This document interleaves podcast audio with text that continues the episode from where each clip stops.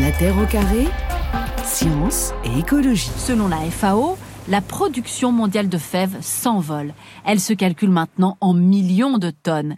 Elle passe de 2,5 millions de tonnes en 1990 à 5,6 millions de tonnes en 2019 dans 57 pays producteurs, tous situés entre les deux tropiques, dans ce que l'on appelle la ceinture du cacao.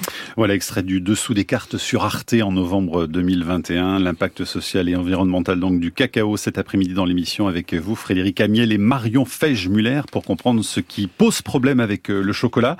Cette ceinture du cacao, Marion Feige-Muller, euh, c'est quoi exactement? C'est une grande bande autour de l'équateur plutôt? Exactement, c'est ça. Euh, où, où, les conditions en fait climatiques sont réunies pour qu'on puisse faire pousser du cacao. Ouais, on n'en fait pas pousser en France encore du cacao, impossible. Les conditions ne sont pas encore là. Hein. Ce sera peut-être un désavantage du réchauffement climatique, on verra. En tout cas, la, la consommation de, de, chocolat, je disais, c'est 7 kilos en moyenne par, euh, par Français. Euh, c'est une moyenne qui se situe comment par rapport euh, aux autres pays, Frédéric Kémiel euh, C'est plutôt haut. Hein. On est un gros pays consommateur de chocolat. Et puis, on a une spécificité en France, c'est qu'on mange du chocolat noir. 30% en moyenne de chocolat noir en France, mhm. alors que la moyenne européenne est plutôt autour de 3 ou 4%. Ouais. Donc, ça, c'est une consommation très riche en produits de base cacao moins riche en sucre et, en lait. Mais ça change aussi euh, l'impact de cette consommation. Donc ça veut dire que l'impact est plus fort aussi Il va être plus fort sur la déforestation, mais bon, le lait et le sucre ont aussi un impact. Donc euh, c'est une autre façon d'envisager la façon dont on peut le réduire aussi. Et quel est le pays le plus grand consommateur? Est-ce que c'est la Suisse? Parce qu'il y a un petit drapeau suisse là sur la couverture de votre livre. Euh, par personne, euh, je suis pas sûr. Ça, ça, doit se jouer entre la Suisse, la France et la Belgique, en tout cas. Oui, et l'Allemagne aussi. Ils sont assez consommateurs de, de chocolat. Ouais. Alors c'est vrai que c'est difficile de s'attaquer à ce produit parce que tellement on aime le chocolat, on a un peu hésité. On s'est dit on va vraiment jouer les rabat-joie à la sortie quand même des, des fêtes de fin d'année. Euh, et pourtant, euh, Frédéric Amiel, derrière ce, ce produit se cache euh, ben d'abord tous les travers de la mondialisation. C'est ce que vous expliquez vous dans votre ouvrage. Hein. Oui, bien sûr. Et, et c'est vrai que vous avez raison d'insister sur le fait qu'il faut prendre conscience de, de l'impact de de, ce commerce, euh, qui est un exemple, hein, c'est pas le seul produit, mais c'est un très mmh. bon exemple des travers de la mondialisation.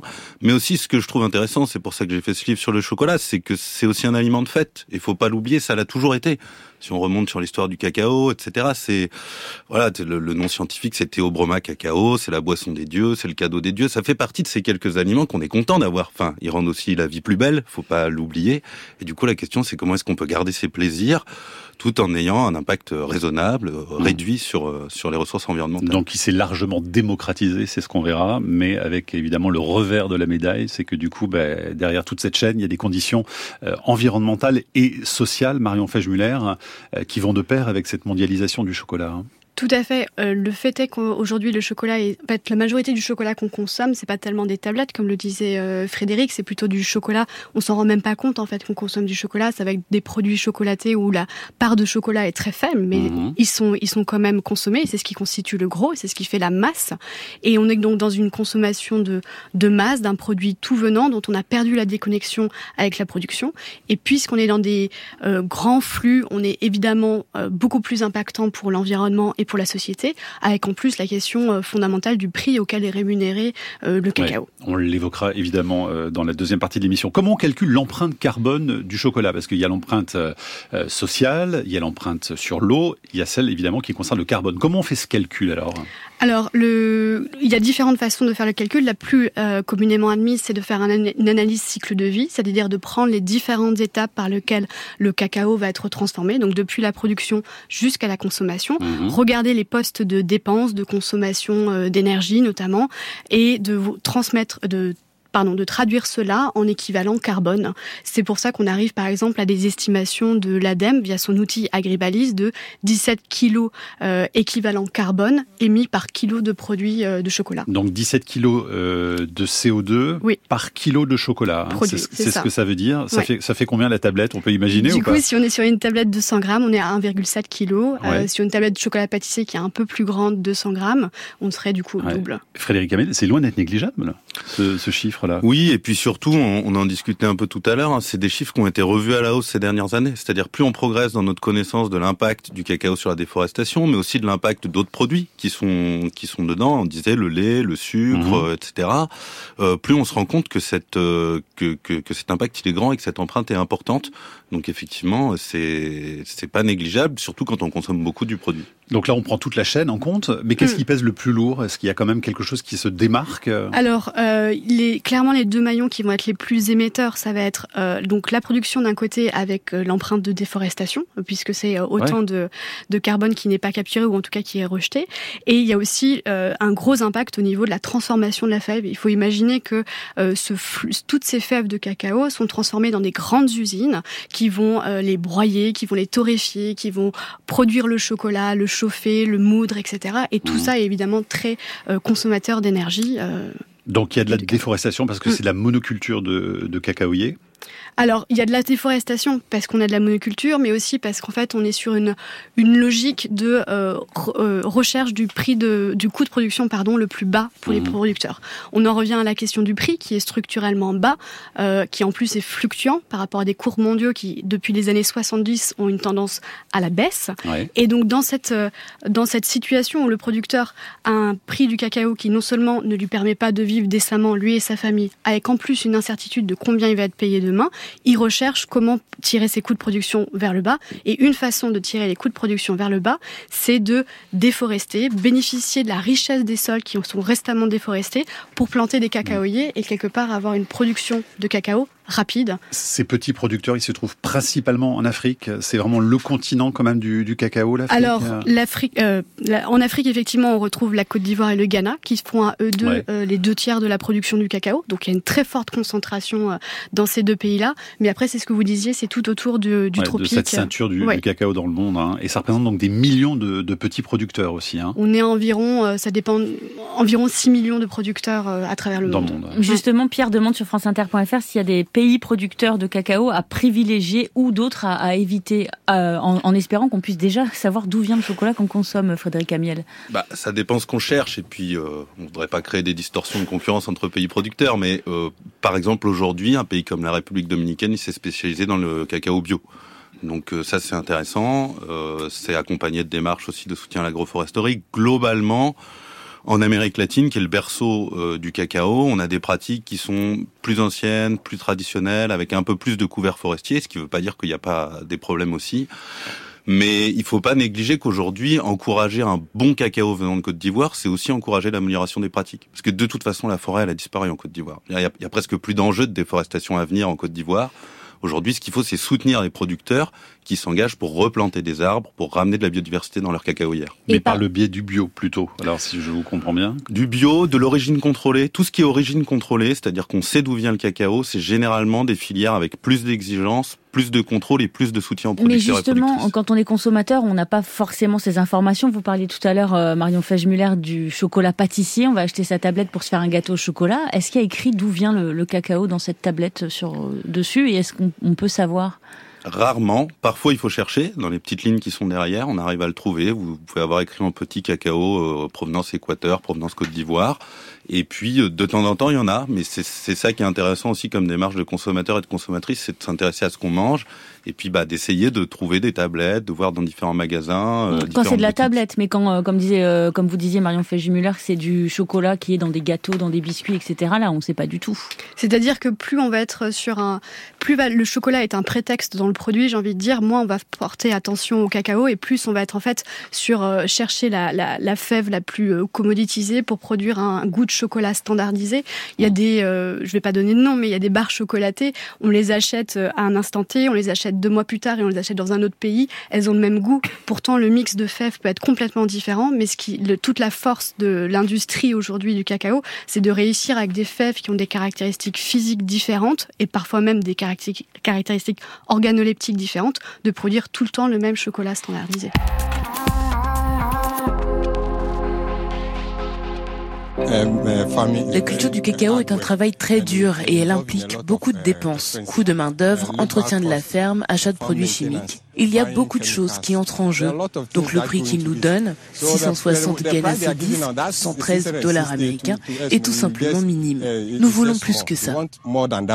Voilà, ça c'était en 2020 sur Africa News avec un ouvrier ghanéen, les petits producteurs qui dénonçaient leurs faibles revenus. Et encore très récemment, en novembre dernier, hein, le Ghana et la Côte d'Ivoire haussaient le ton face aux chocolatiers pour défendre leurs revenus. Euh, les deux principaux producteurs au monde, donc on le disait tout à l'heure, hein, donnaient jusqu'au 20 novembre aux multinationales pour respecter leurs engagements en faveur des cacaoculteurs. Euh, Marion Feigemuller euh, et Frédéric Amiel, qu'est-ce qui s'est passé donc depuis le, le mois de novembre? Parce que c'est compliqué de faire pression sur des grands groupes qui sont ultra riches, évidemment. C'est le grand problème de tous les pays producteurs et même du Ghana et de la Côte d'Ivoire, qui pourtant sont deux très très grands producteurs et qui pourraient avoir le poids. Ils se sont organisés en 2018-2019 euh, pour euh, justement monter au créneau et demander un paiement supplémentaire à la tonne qui sort de leur pays. C'est le différentiel de revenus décent, le DRD, 400 dollars à la tonne en plus. Et l'idée étant que euh, ces 400 dollars puissent venir abonder un fonds qui, quand les cours mondiaux seraient à la baisse, pourrait aider les petits producteurs, qui encore, encore une fois le, le revenu dépend des, cours mondiaux.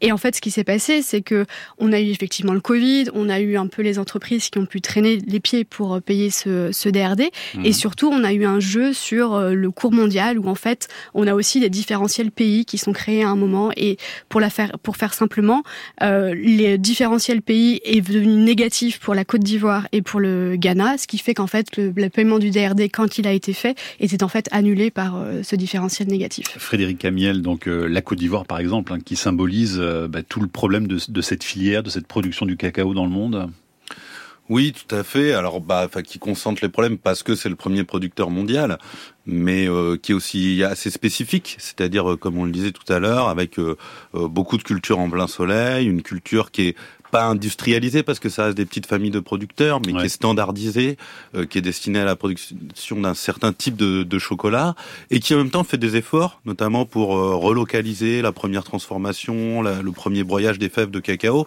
qui est aussi un pays d'expérimentation en bien comme en mal pour l'avenir du cacao aujourd'hui. La déforestation, ça commence quand d'ailleurs euh, en Afrique, par exemple, pour le cacao?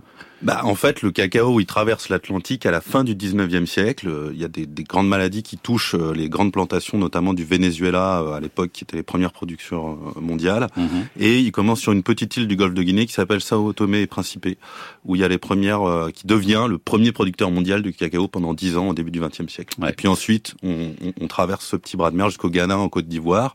Et depuis, ces deux pays sont les premiers producteurs mondiaux. Sur la déforestation, qu'on peut juste expliquer pourquoi ça déforeste euh, précisément la culture du, cacao? Alors en fait, que, comme euh, le, disait tout à l'heure Marion, euh, la meilleure stratégie pour un producteur qui veut ouvrir un nouveau champ de cacao, c'est de couper un hectare de forêt, de planter du cacaoyer, parce que les sols ils sont fertiles, parce qu'il peut garder les arbres les premières années pour faire de l'ombrage sur les petits plants, et donc ça c'est idéal. Ensuite, il cultive pendant 30 ans, il coupe tous les arbres et à ce moment-là, il se retrouve avec un sol pauvre, sans arbres d'ombrage et donc qui est pas propice à planter, à replanter une cacaoyère au bout de 30 ans. Donc qu'est-ce qu'il fait au bout de 30 ans? Bah, Soit lui, il va sur un espace de forêt donc à il faut changer d'endroit en fait, c'est ça. Soit il peut pas parce que tout a été déforesté dans la région et dans ce cas-là, il y, a un, il y a un système de relais, c'est-à-dire qu'un autre pays ou une autre région va se mettre à développer la production de cacao. La déforestation se déplace comme ça de 30 ans en 30 ans. Et c'est comme ça qu'on fait table rase sur la, la forêt, Marion Fage-Muller hein? Exactement, c'est comme ça que la Côte d'Ivoire a perdu 80% euh, de, de, sa forêt. Il y a très peu de forêts aujourd'hui qui euh, résistent en, en Côte d'Ivoire et je rajouterais à ce que vient d'expliquer euh, Frédéric des dynamiques qui sont plus sociales de pauvreté, où on a aussi beaucoup de migrations qui viennent en fait du Burkina, du Mali, et qui créent des fronts pionniers euh, du cacao. Eh bien, un exemple précisément avec les équipes d'envoyés spéciales qui enquêtaient en 2019 sur les campements illégaux de cacao en Afrique, avec en particulier la question du travail des enfants. Nous sommes à une dizaine de kilomètres du Libéria, dans une des dernières forêts classées, protégées d'Afrique de l'Ouest, ou ce qu'il en reste. Les arbres, sont devenus de grands squelettes blancs. Ils ont été détruits pour céder la place au cacao. Dans le campement vit une quarantaine de personnes. Dans des cabanes, que des hommes et des enfants. Le très jeune âge des ouvriers saute aux yeux. Armé d'une machette, Draman coupe en deux les cabosses de cacao pour en extraire les fèves. C'est un travail dangereux, théoriquement réservé aux adultes. Voilà, ces hommes et ces enfants sont des migrants venus justement du Burkina Faso. On arrive à estimer la, part d'enfants, euh, Marion Feigemuller, qui travaillent sur ces exploitations. Et là, je le disais tout à l'heure, c'est un campement illégal. Hein. Oui, oui, tout à fait. Euh, on arrive à estimer le travail des enfants. Après, c'est toute la caractéristique de est-ce que c'est un travail des enfants, euh, on va dire, qui empêche les enfants d'aller à l'école, ou est-ce que c'est euh, vraiment un, ou un travail des enfants qui est plus une aide, on va dire, à, à l'aide à la famille. Là, l'exemple, c'est oui, c'est un campement dans les dans les forêts qui sont en train d'être déforestées encore en Côte d'Ivoire. C'est c'est malheureusement la réalité du cacao sur le terrain, mm. et c'est très lié encore une fois à la question du, du prix et du revenu auquel sont rémunérés ces producteurs. Frédéric Amiel, au début des années 2000, plusieurs scandales conduisent les États-Unis, vous le racontez dans votre livre, à envisager une réglementation sévère du travail des enfants dans la filière cacao. Euh, qu'est-ce qui s'est passé réellement Alors, Il y a une prise de conscience de, ce pays? Oui, c'est-à-dire qu'il y a, euh, comme c'est arrivé plusieurs fois au cours de l'histoire du cacao, des grandes campagnes de presse, des révélations, des reportages tels que celui que vous nous avez fait entendre, et puis l'opinion publique se saisit de la question et dit bah c'est pas normal, comment c'est possible qu'on nous vende aujourd'hui des produits qui sont issus du travail des enfants? Donc il y a une proposition de loi euh, aux États-Unis en 2001, et l'industrie fait tout pour empêcher cette proposition de loi de voir le jour. Elle prévoyait uniquement de, créer un organisme de contrôle qui allait contrôler le fait que les entreprises s'assuraient qu'il n'y ait pas d'esclavage de, des enfants dans la chaîne d'approvisionnement. Et elle dit, laissez-nous faire, laissez-nous les mains libres. En tant qu'entreprise, on va se réunir ensemble et on va réussir à, à résoudre le problème. Et puis bah, le résultat, c'est que depuis 20 ans, la situation s'est empirée. Euh, pendant des années, ils n'ont rien fait. Depuis quelques années, les entreprises font un peu plus d'efforts, mais on est encore très loin du compte. Euh, vous, vous, dites, pardon, les entreprises, euh, est-ce qu'on peut les nommer? Qui sont les géants euh, du, du, cacao dans le monde? C'est quoi? C'est Mars, c'est Ferrero, c'est qui? Alors c'est Mars, effectivement, Mars Mars, les, les barres chocolatées, Mondelez, Nestlé, Nestlé. Hershey's, qui est une, grosse marque états-unienne. Voilà, c'est. Et est-ce qu'il y en a des pires que d'autres dans les pratiques? C'est difficile à dire de, de, porter un jugement. La réalité, ce qu'il faut bien comprendre, c'est que comme on le disait tout à l'heure, tout ce cacao est mélangé. Donc en fait, ils achètent tous le même cacao en vrac, ils se le repassent en fonction de l'évolution des cours, ils s'échangent des stocks pour atténuer, pour amortir, etc. Donc tout ça, c'est le même flux de cacao qui va se retrouver après dans les usines de Mars, de Mondelez ou de Nestlé. C'est cette absence de transparence dans la filière qui est problématique plutôt que le comportement d'une entreprise ou d'une autre toutes ces tablettes de chocolat, il y a probablement euh, du travail d'enfants, par exemple, hein, même pour les petits producteurs évidemment qui vivent dans des conditions épouvantables. Comment s'assurer que justement il y ait le moins possible d'exploitation de, de, de, ces enfants? Est-ce qu'il faut aller vers le bio? Est-ce que c'est une des garanties, par exemple, pour le consommateur ou pas du tout? Alors, euh, j'ai envie de dire que c'est, euh, ça peut être les certifications. En fait, on en revient aux fondamentaux sur lesquels vont, vont essayer d'appuyer les, certifications. Je reviens encore une fois à cette question euh, du prix. En moyenne, en France, on est sur une tablette qui est vendue à 80 centimes en supermarché. Donc, c'est excessivement bas. Et il faut imaginer que ce prix, c'est un plafond de verre qui après est et, drive en fait tout le reste de la chaîne. C'est-à-dire mmh. qu'après on a une pression à la descendante jusqu'au producteur. Donc si on veut euh, s'assurer d'une meilleure euh, rémunération des producteurs et si on veut potentiellement lutter contre le travail des enfants, il faut certainement réfléchir à une consommation d'un chocolat qui est mieux rémunéré. Mmh. C'est-à-dire que nous, potentiellement consommateurs, le payons plus cher, mais surtout mmh. avoir confiance en des certifications qui ont un contrôle pour que la, le plus grand prix que peut mettre le consommateur in fine soit bien répercuté jusqu'à l'amont et jusqu'à C'est-à-dire, euh, demande Patrice euh, sur franceinter.fr, par exemple, un, chocolat du commerce équitable. Est-ce qu'on peut être sûr euh, que ça va être mieux rémunéré à la source et que ça va être aussi de bonne qualité, en tout cas pas trop destructeur pour l'environnement? Alors, euh, c'est un des principes du commerce équitable, effectivement, c'est de jouer sur le, le, prix et de jouer sur le prix pour après euh, donc euh, le prix pour mieux rémunérer, pour aussi euh, créer des coopératives, donc créer des organisations de producteurs, puisqu'il faut s'imaginer que ces 6 millions de producteurs, ils sont la plupart euh, individualisés, désorganisés, et ce qui rend encore plus difficile leur relation de pouvoir avec des groupes qui, pour le coup, mmh. eux, sont extrêmement euh, concentrés. quand on parle de achat de fèves, il y a, a peut-être trois gros acteurs qui font 4 80% de l'achat de fèves au monde, donc par rapport à 6 millions de, producteurs. Donc il y a le commerce équitable qui agit sur le prix, il y a la capacitation des acteurs via la coopérative, mais après, euh, la, la, synergie qui peut être intéressante, c'est aussi avec d'autres certifications, par exemple de l'agriculture biologique, on va venir aussi directement euh, plus agir sur l'agriculture la mise en pratique d'agriculture plus euh, respectueuse de l'environnement. On y reviendra dans la seconde partie de l'émission sur les, les, certifications, mais je crois que ça gronde hein, sur le site de la Terre au Carré. Les auditeurs sont pas, contents. Hein. On joue les euh, rabat-joie aujourd'hui. Hein. Benjamin, à force d'injonction, je ne sais plus si je suis plus dangereux pour la planète en prenant ma voiture inutilement ou en mangeant un carré de chocolat. Peut-être serait-il judicieux de hiérarchiser les conséquences de nos actes. Et Asma nous écrit aussi, votre émission est assez désespérante. Après vouloir nous contraindre à ne plus nous déplacer aujourd'hui, c'est le chocolat pour euh, vous, toute vie et tout plaisir un impact sur l'environnement, faut pas pousser. Ben, euh, désolé quoi. Nous aussi, on aimerait bien manger notre chocolat tranquille. Hein. Il faut juste, en fait, c'est ça l'objet de cette émission, c'est de comprendre ce qui se cache derrière vous ce que vous voulez, hein. nos tablettes de chocolat, Frédéric Amiel. Hein. Oui, mais je pense que à la fois ce que dit cet auditeur est très juste. Il faut en prendre conscience. Tout a un impact. Donc, si hmm. tout a un impact, ça veut dire qu'il faut renoncer à l'idée de ne pas avoir d'impact. Il faut accepter qu'une partie de nos activités ont un impact. Mais je veux dire, on, on, est dedans, quoi. Là, on est dedans depuis quelques mois. Chez nous, on voit les conséquences. On peut pas se voiler la face. Donc, on peut, on peut regretter cette situation. La réalité, c'est qu'il faut qu'on modifie en partie nos pratiques. Et comme je le disais au début de l'émission, ça veut pas dire plus manger de bah chocolat. Ça veut pas dire plus prendre sa voiture. Ça veut dire manger, se déplacer différemment pour réduire notre impact et pas arrêter de vivre du jour au lendemain. Et d'où l'intérêt d'en être informé. Et c'est l'objet de cette émission cet après-midi.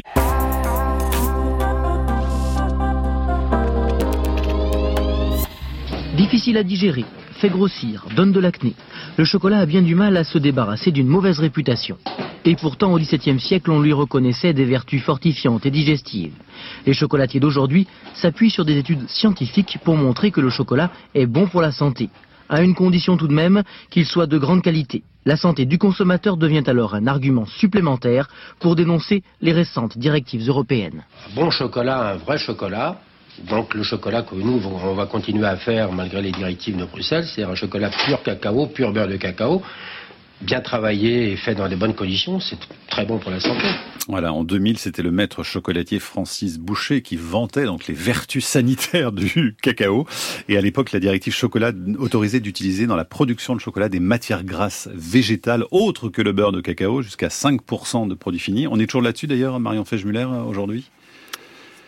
Oui, c'est toujours le. Alors c'est Frédéric Amiel qui répond en l'occurrence. C'est toujours le cas. Hein oui, oui, c'est la, la, réglementation, elle est la même. Alors après, euh, voilà, il y a toujours des débats, mais, mais, mais la question, c'est ce qu'on. En gros, c'était l'huile de palme hein, qui était en question. Est-ce qu'on a le droit de mettre de l'huile de palme dans les produits chocolatés et de continuer à appeler ça du chocolat?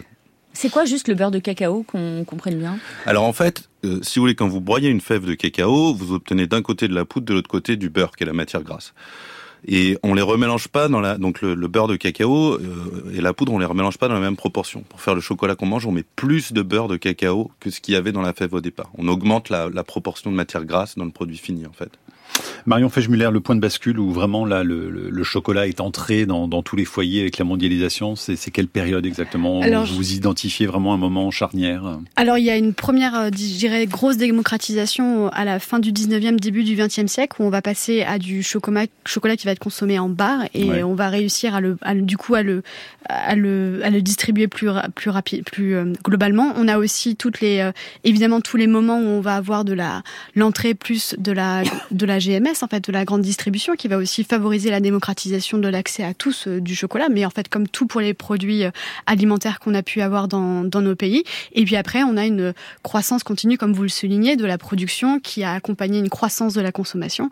Et euh, maintenant, le chocolat, c'est même plus une question. On sait qu'on peut en trouver à peu près à tous les moments de l'année, partout dans nos pays en tout cas. Frédéric Amiel, dans votre livre De la fève de cacao à la barre chocolatée, vous racontez une série d'épisodes marquants dans l'histoire du chocolat. Il faut prendre le temps de les lire parce qu'elles ont tout un intérêt particulier.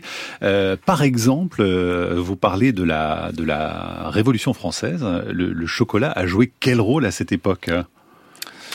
Bah alors, il a joué plusieurs rôles, mais les, les, deux épisodes qui sont intéressants ou, anecdotiques, c'est d'abord que bah, les, les, maisons de consommation de chocolat, comme les maisons de consommation de café, sont, sont les ancêtres des clubs politiques. C'est les endroits où on commence à parler politique, à se réunir, à discuter. Donc c'est l'élite quand même. Voilà, par exemple le Procop, où on peut encore aller boire un chocolat euh, aujourd'hui, euh, rive gauche, était un, un, haut lieu de discussion euh, politique qui a conduit un certain nombre d'idées révolutionnaires à émerger, et c'était c'était le cas à l'époque. Ouais. Donc un produit pour pour l'élite et donc ça fait croître une certaine exaspération euh, dans, le, dans le peuple. Hein, c'est ce que vous racontez quand même. Oui, alors bah, l'anecdote, c'est que c'est que Marie-Antoinette, le, matin de son exécution, aurait demandé justement qu'on lui ramène une tasse de chocolat du bistrot d'à côté euh, pour son petit déjeuner. Et, c'est vrai que moi j'ai trouvé ça marquant, le fait que au moment où on a une transformation politique importante vers la démocratie, on a aussi une démocratisation de l'usage de certains produits qui étaient réservés à l'élite. Et pour mmh. moi, ça explique aussi notre rapport particulier à ces produits qui ne sont pas des produits importants pour notre diète alimentaire. On pourrait très bien ne pas boire de café, ne pas manger de chocolat. Mais c'est une, une conquête de la révolution. Comme la chasse est une conquête de la révolution d'ailleurs, puisque le droit de chasse est une conquête de la révolution, et c'est pour ça que certains s'y accrochent. Et notre droit à consommer du chocolat tous les jours, pour moi, dans l'inconscient collectif, il est lié aussi à ces épisodes-là. Ça fait de nous des révolutionnaires, alors peut-être de croquer dans les tablettes. Camille, il y a plein de messages. Mais justement, alors il y a des auditeurs et des auditrices qui prennent le, contrepoint. Irène nous dit, pour répondre aux autres auditeurs et auditrices rabat-joie, et sans prétendre être parfaite, ça fait bien une dizaine d'années que j'achète presque exclusivement du chocolat bio et équitable. Bon, d'accord, je paye la tablette entre 2 et 3 euros selon la provenance géographique, mais ça ne m'empêche pas d'en manger tous les jours. L'offre bio équitable du, chocolat est de plus en plus diversifiée. Est-ce que ça, s'étend vraiment, euh, Manon Fège-Muller euh, Ça représente quelle proportion du marché aujourd'hui? Ça représente une proportion euh, croissante. J'aurais du mal à, vous citer un chiffre là récemment, mais c'est sûr que c'est croissant et c'est surtout ce qui a le plus porteur, j'ai envie de dire. C'est ce que disait aussi Frédéric tout à l'heure, c'est-à-dire qu'on est en France dans une certaine anomalie, j'ai envie de dire, par rapport aux autres marchés où on consomme beaucoup de tablettes, beaucoup de tablettes de chocolat noir et mhm. on a une proportion sur les tablettes de chocolat, chocolat noir à monter en valeur et avoir de plus en plus de bio et d'équitable. J'ai un chiffre, c'est que les certifications aujourd'hui représentent 5% du marché des 350 000 tonnes de produits euh, français en tout cas. Oui, marché français. Hein. C'est vrai, malheureusement ça plafonne. Hein. On a quand même euh, notamment une attitude, euh, pardon, on a l'impression de toujours être désigné, mais c'est quand même parmi les grands responsables des grandes entreprises de production de cacao qui continuent à produire du équitable et du bio, ce qu'on dit en complément de gamme, c'est-à-dire en plus de ce qu'ils font d'habitude et qui continuent à vendre les produits conventionnels. Ça, c'est le gros problème. On n'arrive pas à dépasser ça, c'est-à-dire remplacer des produits qui sont pas bons environnementalement et socialement par des bons produits. Aujourd'hui, on, on, on, construit un rayon à côté pour vendre les bons produits et on continue à vendre les mauvais. Oui, il y a le rayon des, équitables d'ailleurs euh, dans les supermarchés. Alors justement, euh, il y a pas mal d'auditeurs. On a Patricia, on a Élise.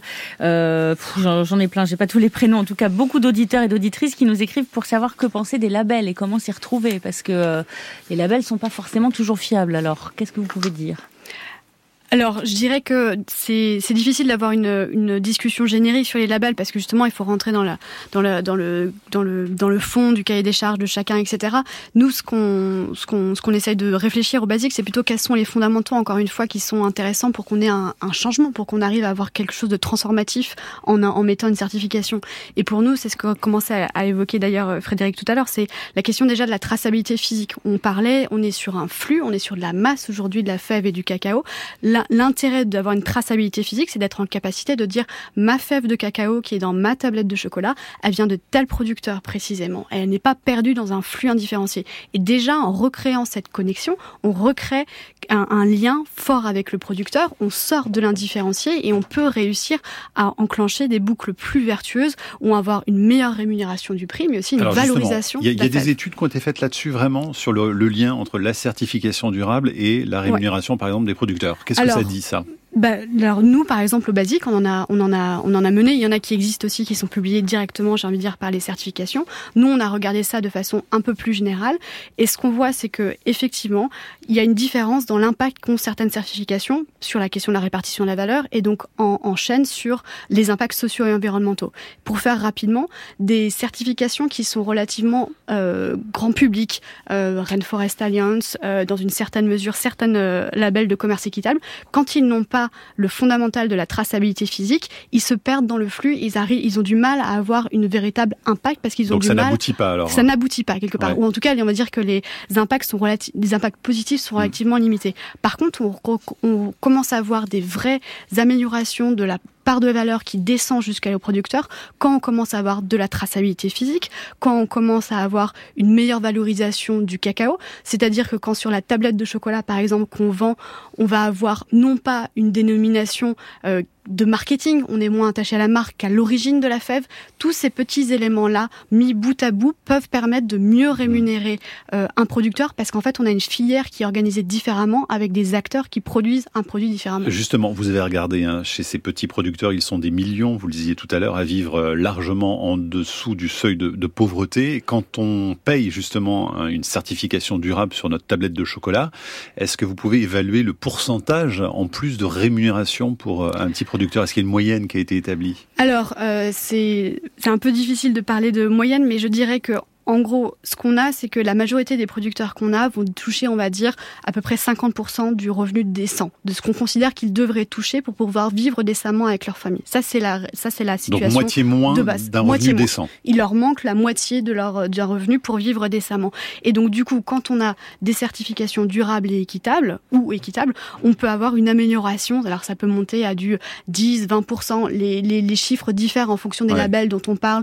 des origines dont on parle. Avec Basique, vous parlez de 6%. Hein. Vous avez des chiffres assez bas. Alors hein. ça, c'est la, c'est la part de valeur qui revient effectivement à la production. Elle est relativement euh, basse en fait, mais c'est le quand on regarde en fait notre tablette qui encore une fois est vendue à 80 centimes en, moyenne, on se rend compte que quand on regarde la répartition de la, de la valeur, la majeure partie de la valeur est en fait capturée par l'aval. Ce que je veux dire par l'aval, c'est les marques et la grande distribution. Donc ça va pas du tout aux petits producteurs. Ça ne va pas aux petits producteurs. Parce qu'en fait, encore une fois, la tablette qu'on vend, on va éventuellement vendre le chocolat, la marque. Quand on essaye de se différencier, on va mettre en, valeur euh, des éléments du marketing, beaucoup moins hmm. l'origine et donc moins le producteur. Frédéric Amiel, le fait de mal rémunérer justement tous ces petits producteurs, alors évidemment ça a un impact social d'abord sur, sur ces personnes, mais un impact écologique aussi, parce que du coup, euh, ces petits producteurs, ils font appel à des produits intrants, par exemple, hein, qui sont plus polluants euh, que s'ils avaient une meilleure rémunération oui, c'est-à-dire qu'effectivement, après, ils vont aller chercher euh, un moyen d'améliorer leurs revenus. Donc, euh, c'est soit en, en, en, délaissant les pratiques les, les meilleures d'un point de vue environnemental, ou en faisant plus attention aux choses sociales, ou alors ça permet à des truands, quand on parlait de l'esclavage, à des truands de s'installer et de, et, de, et de rentrer dans la brèche. Ce qu'il faut comprendre dans le chocolat, mais c'est vrai aussi pour le soja, pour l'huile de palme, le sucre, c'est que si aujourd'hui les grandes entreprises appliquer des normes environnementales et sociales, elles feraient plus de bénéfices parce qu'elles en font presque pas aujourd'hui. Aujourd'hui, les entreprises, elles font des bénéfices sur les marchés financiers en spéculant sur les cours mondiaux du cacao. Mmh. Et donc, tant qu'elles acceptent pas de modifier leur modèle économique, elles pourront pas proposer un produit social et environnemental à moins d'augmenter énormément le prix de leur tablette. Donc on a vraiment un problème de régulation. C'est la patate chaude, si vous voulez. Chaque entreprise veut pas être la première à prendre des engagements parce qu'elle va perdre de l'argent. Donc si vous n'avez pas une autorité supérieure l'État, la puissance publique qui dit maintenant la règle, c'est ça, personne ne fera le premier pas. Donc tant que le cacao restera un produit de la bourse, c'est ce que vous dites Oui, un produit de marché, un produit non régulé. C'est-à-dire qu'aujourd'hui, une entreprise n'est pas responsable des conséquences de ses activités économiques en Afrique, etc. Mmh. Nestlé n'est pas légalement responsable des conséquences mmh. de son commerce de cacao.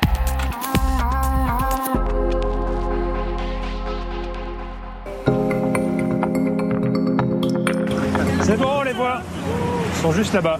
Leur voilier vient de traverser l'Atlantique.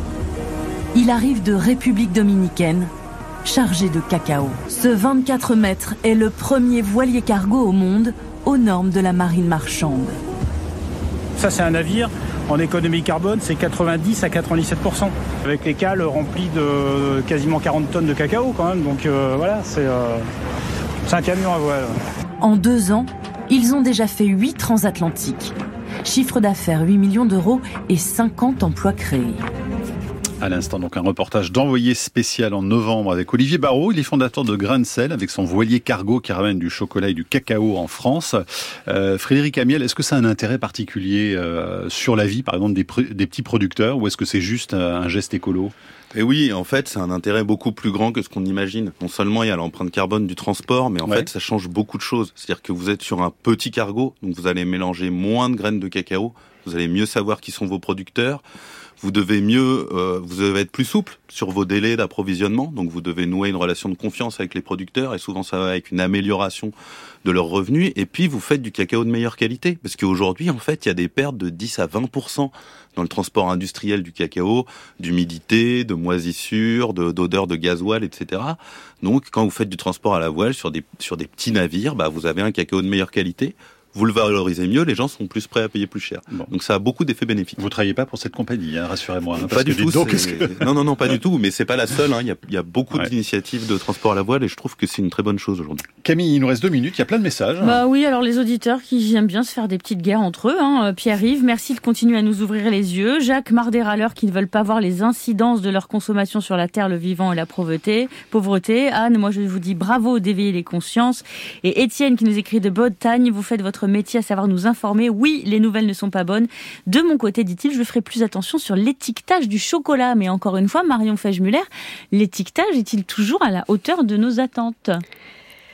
J'ai envie de dire, ça dépend véritablement, encore une fois, du produit qu'on essaye, euh, qu'on achète, et que plus on va s'orienter vers un produit, j'ai envie de dire, conventionnel, standardisé, moins l'étiquetage va nous permettre d'avoir une maîtrise sur euh, l'origine, la composition et quelque part les acteurs qui sont derrière euh, mm. notre, notre produit qu'on achète. Oui, parce qu'on peut chercher l'origine, parfois on la trouve pas, hein. même avec une loupe. Tout à fait, parce qu'il n'y a pas d'obligation forcément à mettre l'origine dans une tablette.